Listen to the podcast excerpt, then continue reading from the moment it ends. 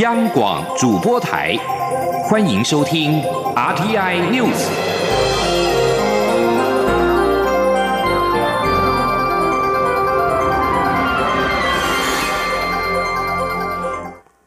各位好，我是主播王玉伟，欢迎收听这节央广主播台提供给您的 RTI News。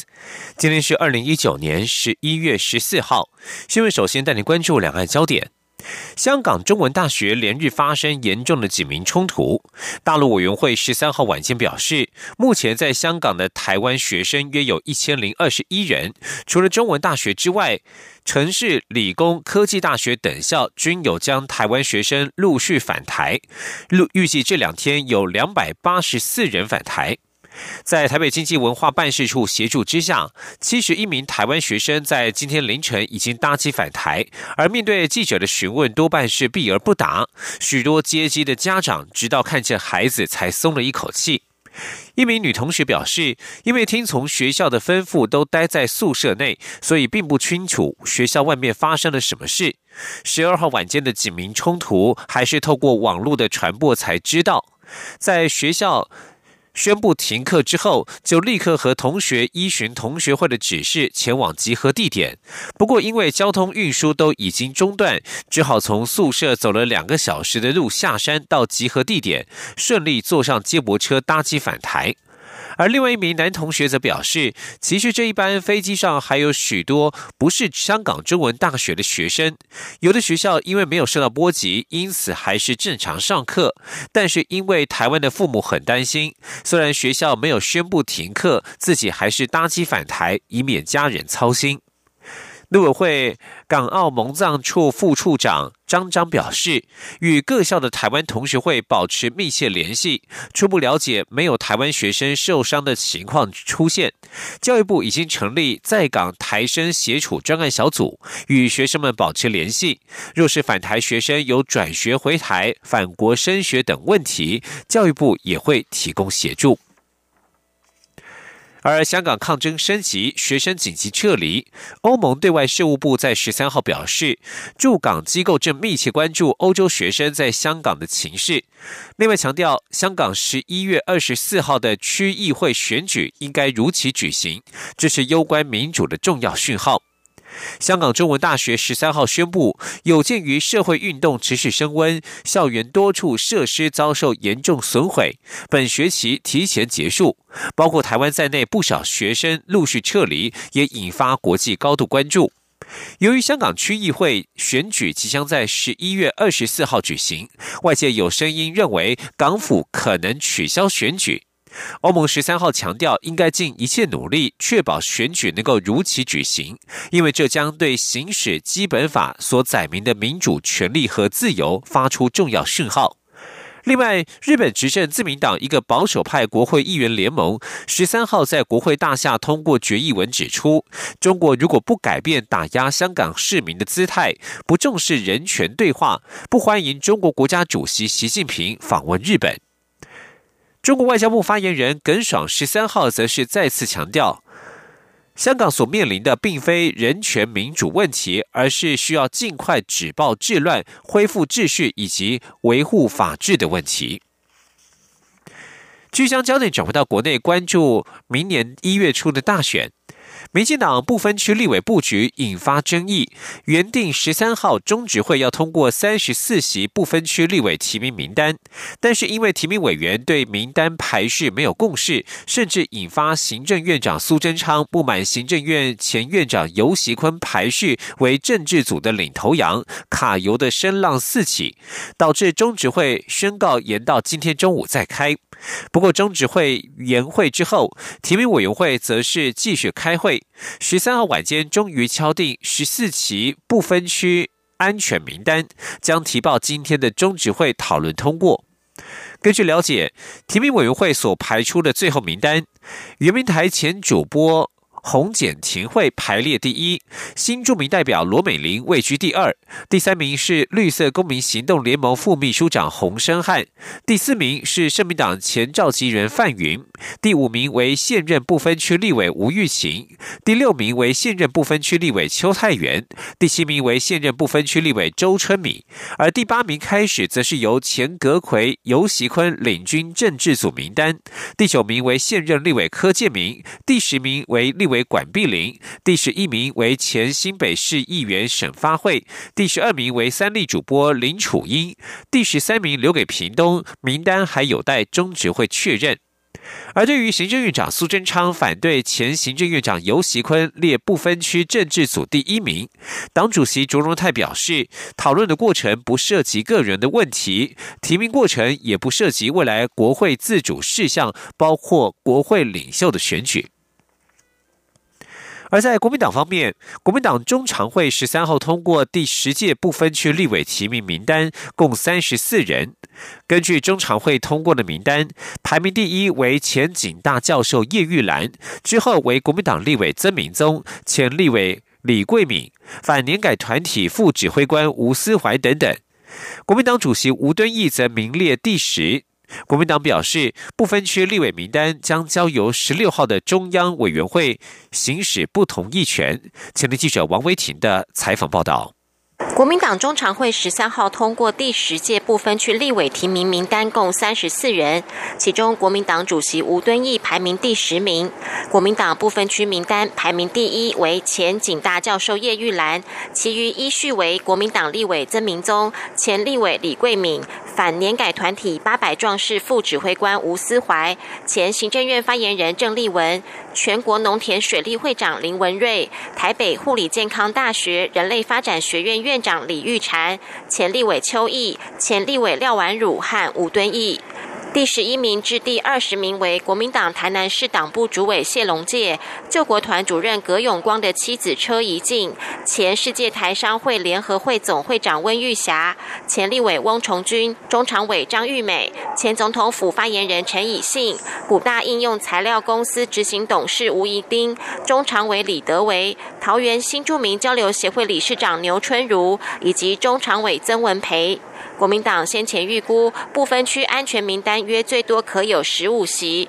根据前一晚曝光的名单，吴敦义排名第八，引发党内反弹。今天中午中常会前又流出一份调整后的名单，将吴敦义的排名往后挪至第十，并改提邱毅为第八名。媒体询问国民党发言人欧阳龙名单调整的经过，欧阳龙表示，媒体曝光的名单有误，名单本来就没有变化。欧阳龙说。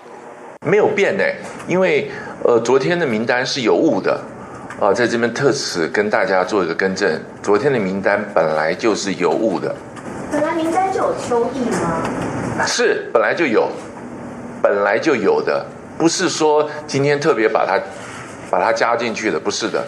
国民党不分区名单招致党内抨击，中常委沈智慧、徐宏庭、江硕平等也在会中开炮。与会的中常委表示，党中央并未说明提名理由、排名考量。出席的中常委们有许多杂音，会议一度休息。休息时，许多中常委上前与吴敦义讨论。徐宏庭中途离席，不愿替名单背书。吴敦义随后则表示：“那就这样子。”会议便草草结束。国民党不分区名单将送十六号的中央委员会议，由两百一十位中央委员针对这三十四人行使不同意权。三十四位被提名人有一分钟的时间说明政见，若不同意票超过一百零五票，就会失去资格再依序递补。中央广播电台记者王威婷采访报道。而国民党的不分区立委名单引发党内青壮派的不满，台北市议员罗志强等人十三号晚间到中央党部静坐抗议。身兼中央委员的桃园市议员黄敬平也在脸书呼吁，中央委员十六号行使同意权时，应该拿出良知，不要照单全收。而在总统大选方面，亲民党主席宋楚瑜十三号宣布投入二零二零年总统大选。他表示自己是在红海创办人郭台铭退选的隔天开始起心动念，决定踏上政治生涯的最后一里路。宋楚瑜表示，已经与郭台铭有过几次长谈，将在这场大选共同合作。除了亲民党的立委提名会有郭台铭的影子之外，也会好好落实郭台铭的政见。前天记者王兆坤的采访报道。亲民党主席宋楚瑜表示，二零二零总统大选是他的第六战，同时也是终局之战。他知道距离当选的门槛很远，但仍将以怕输就不会赢的精神为出发点，希望唤起当初让台湾人引以为傲的“爱拼才会赢”务实精神。他强调自己参选绝对不是复仇者联盟，只希望为台湾的自由民主掀开新的一页。宋楚瑜表示，他与郭台铭是二十多年的好友，两人都希望两岸和平，应该齐心协力。因此，他不仅会落实郭台铭的政见，亲民党的不分区立委名单也会有郭台铭的影子。宋楚瑜说：“他说，他既然已经做了这一次两千二零二零年不参选的决定，他决心，那就是我们往合作的方向来推动。所以，因此，他只是希望我参选的话，要能够把他的政见好好去落实。他的政见就是八个字，那就是自由民主，发展经济。”他反复的说，对不对啊？啊，你看他们讲，所以我们合作。宋楚瑜目前提出的政见包括内阁制、下修民法成年门槛至十八岁、降低政党得票门槛、降低政党获得补助款的标准。在两岸关系方面，宋楚瑜提出一个基础、两个坚持、三个尊重、四个安全、五个超越。他强调，台湾的未来不能剥夺台湾两千三百万人民以民主方式决定的权利，坚持以和平、非武力、对等协商方式解决两岸争议，也坚持维护台湾自由、民主、法治、多元的共同价值与生活方式，绝不妥协，绝不退让。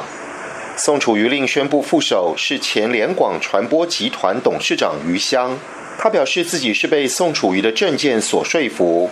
因为这些证件如果能落实推动，就可立刻改善两岸关系，终结蓝绿的对立，让全民团结一心，为国家前途共同奋斗。余香还指出，我们是台湾人，也是中国人，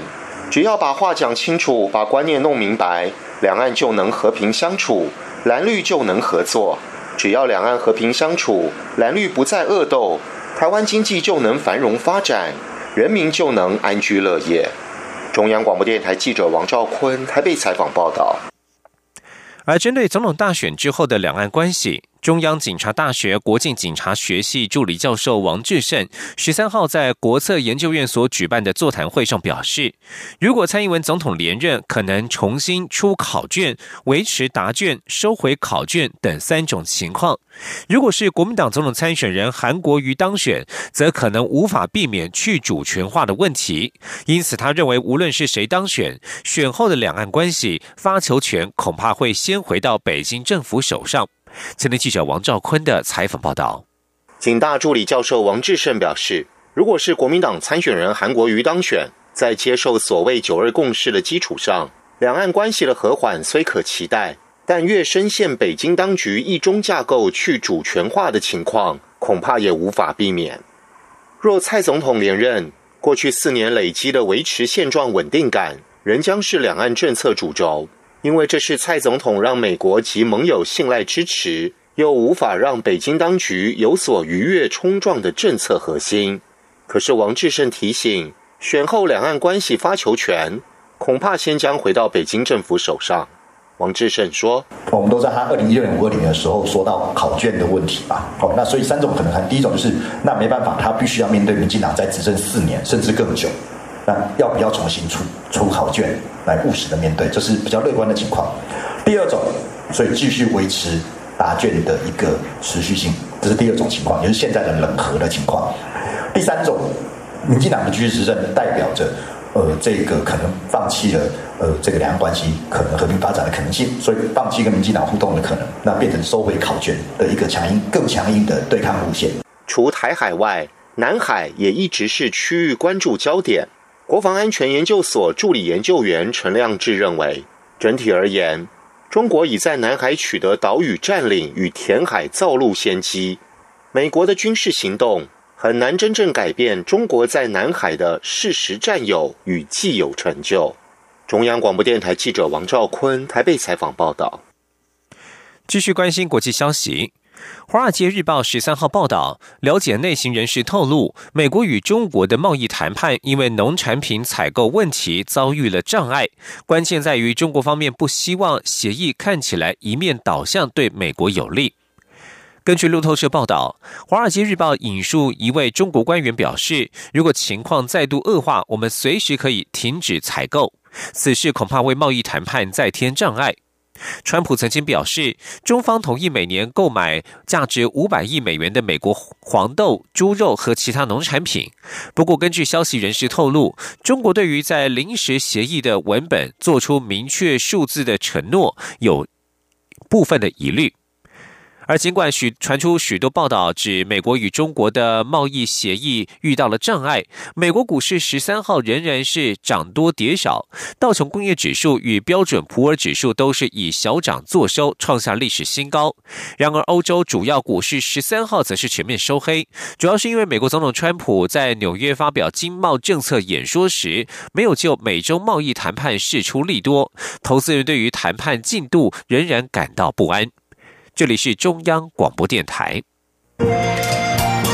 是阳光，翅膀打开了世界之窗；是阳光，翅膀环绕着地球飞翔。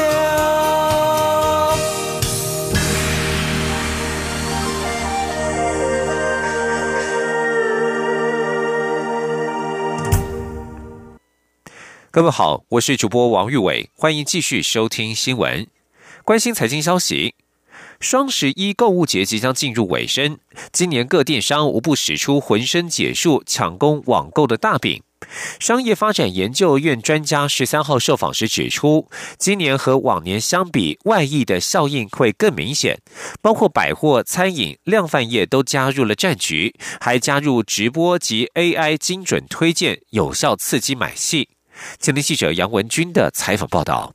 商业发展研究院指出，根据最新统计，台湾两大电商平台中，某某购物网在十一号当天营业额高达新台币二十一亿元，较去年成长八成。PC Home 尚未公布业绩，但流量也较往年成长三倍。其他包括雅虎奇摩、东森等表现也都不错。商业发展研究院商业科技应用研究所副所长戴凡珍指出，台湾这两年才开始大举炒作双十一，今年外溢效应更胜往年，节庆感更明显。过去电商平台都是自己挑选时间举办周年庆，但这次大家一同集结起来开打，带动百货、餐饮、量贩业都加入战局。而且和往年不同的是，以前大家都比较关心中国大陆淘宝、京东的成绩，今年。台湾自己的电商平台也不遑多让。值得注意的是，今年电商平台加入直播网红及 AI 精准推荐，也是未来发展趋势。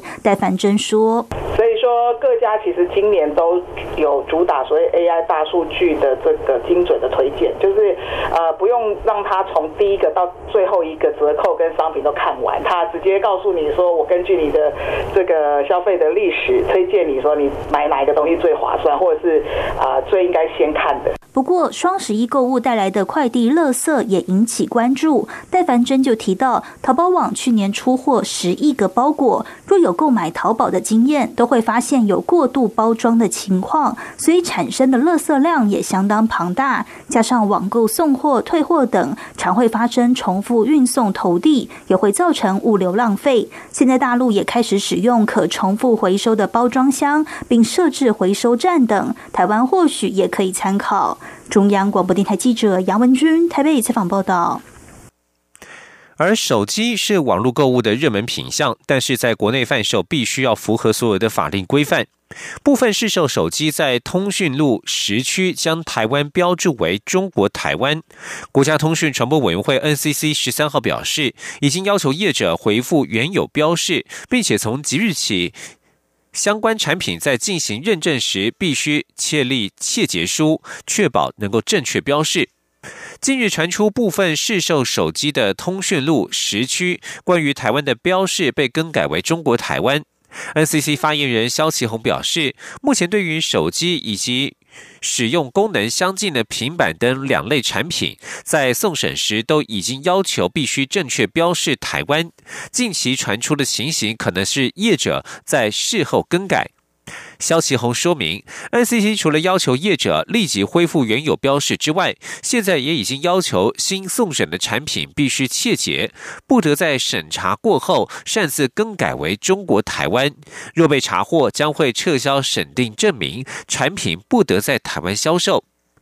而对此，在台湾。贩售手机的华为技术台湾总代理讯威技术表示，已经在第一时间了解情况，并且与原厂沟通当中。继续关注国家的文化政策。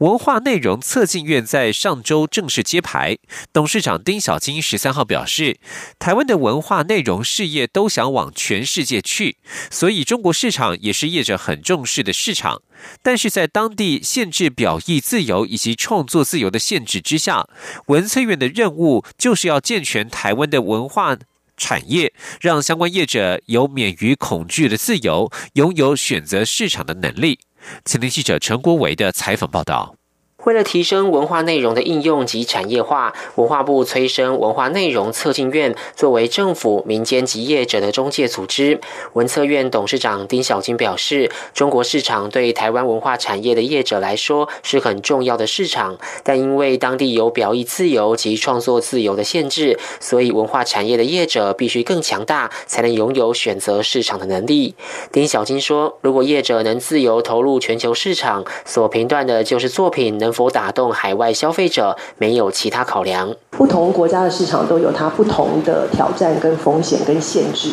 那但是我认为，呃，台湾的业者要能够做到，他可以选择他要去哪一个市场。那当你的产业实力越强的时候，你的选择就越多啊。所以这也是为什么台湾政府或是文化部，呃，这么重视这个产业，然后要花很大的力气催生一个中介组织来协助产业的健全化。文策院院长胡晴舫则表示，文策院要打造台湾为一个国家品牌，目标是全球市场。地表上任何有商机的地方都会去，就像他小时候看见七零年代台湾的商人一句英语也不会讲，就拿着零零七手提箱到处去。他相信现在的台湾人将会继续发挥这样的精神。胡晴舫强调，文策院未来将致力升级台湾在各个国际商展的能见度，这并非是要砸很多钱。而是要调整形象和沟通的策略，要强化说故事包装的能力和技巧，让文化人也能有商转能力，自给自足。中央广播电台记者陈国伟台北采访报道。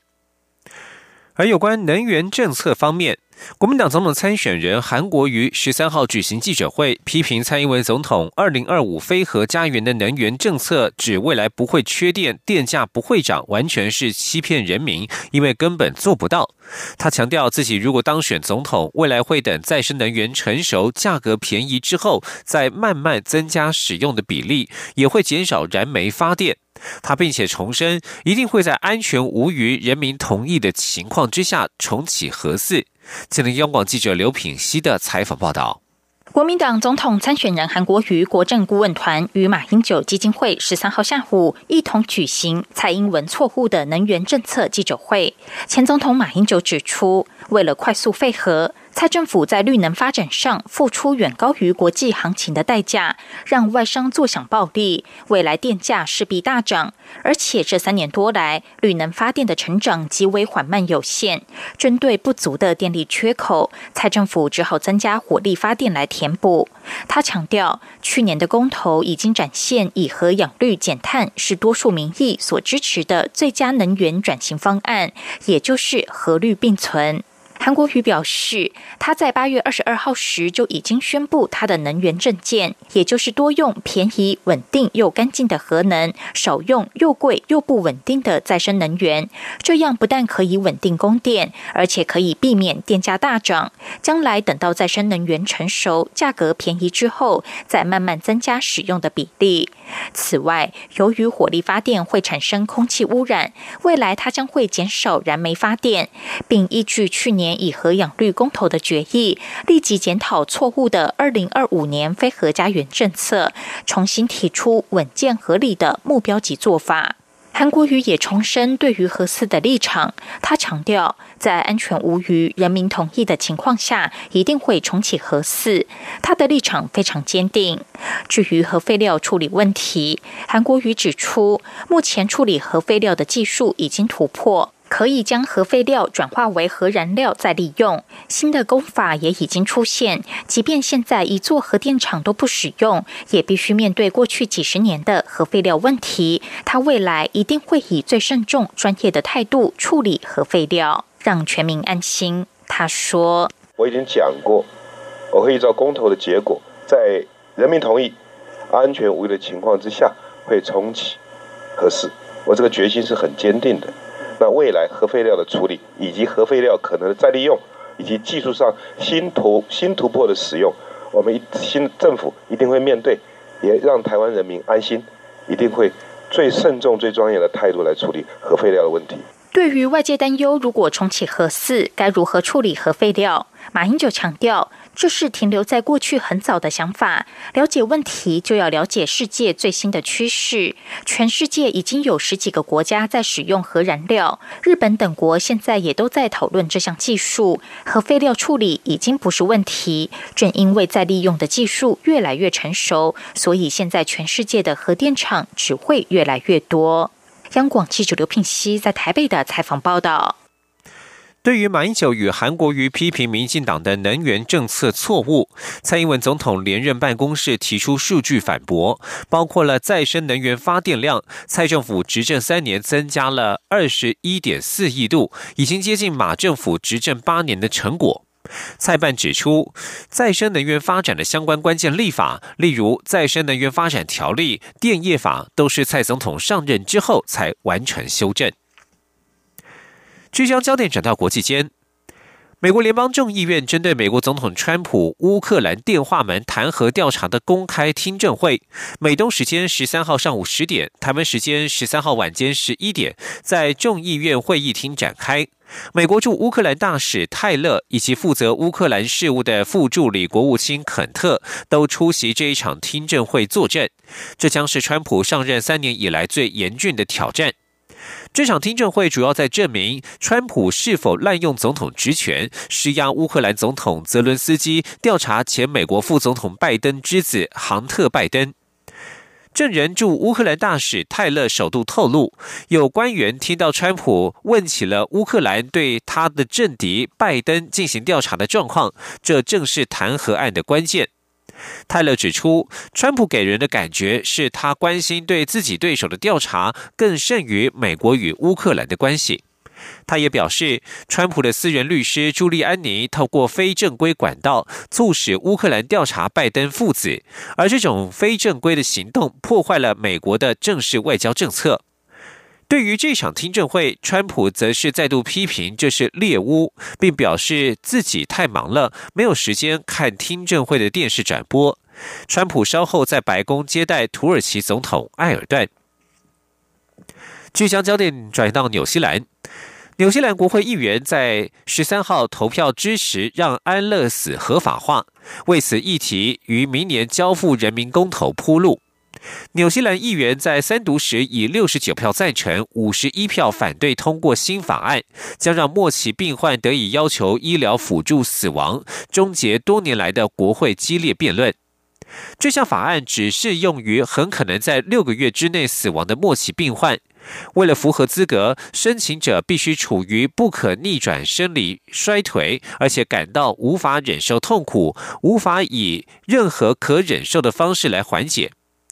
纽西兰总理阿尔登已经公开表明他对安乐死改革的支持，并且不情愿的投票支持公投，指称这是推进立法的唯一途径。法案交付公投是在演纽西兰第一党的诉求。该党扬言，如果不交付公投，将投票反对立法，可能会让立法失败。法案发起人纽西兰行动党党魁西莫则是在投票前指出，他有信心法案将会过关。在议员投票之际，反对安乐死的示威民众则是在议会外抗议，高举写着“协助我们活着而非死亡”以及“安乐死不是解决之道”等抗议标语牌。以上新闻由王玉伟编辑播报，这里是中央广播电台。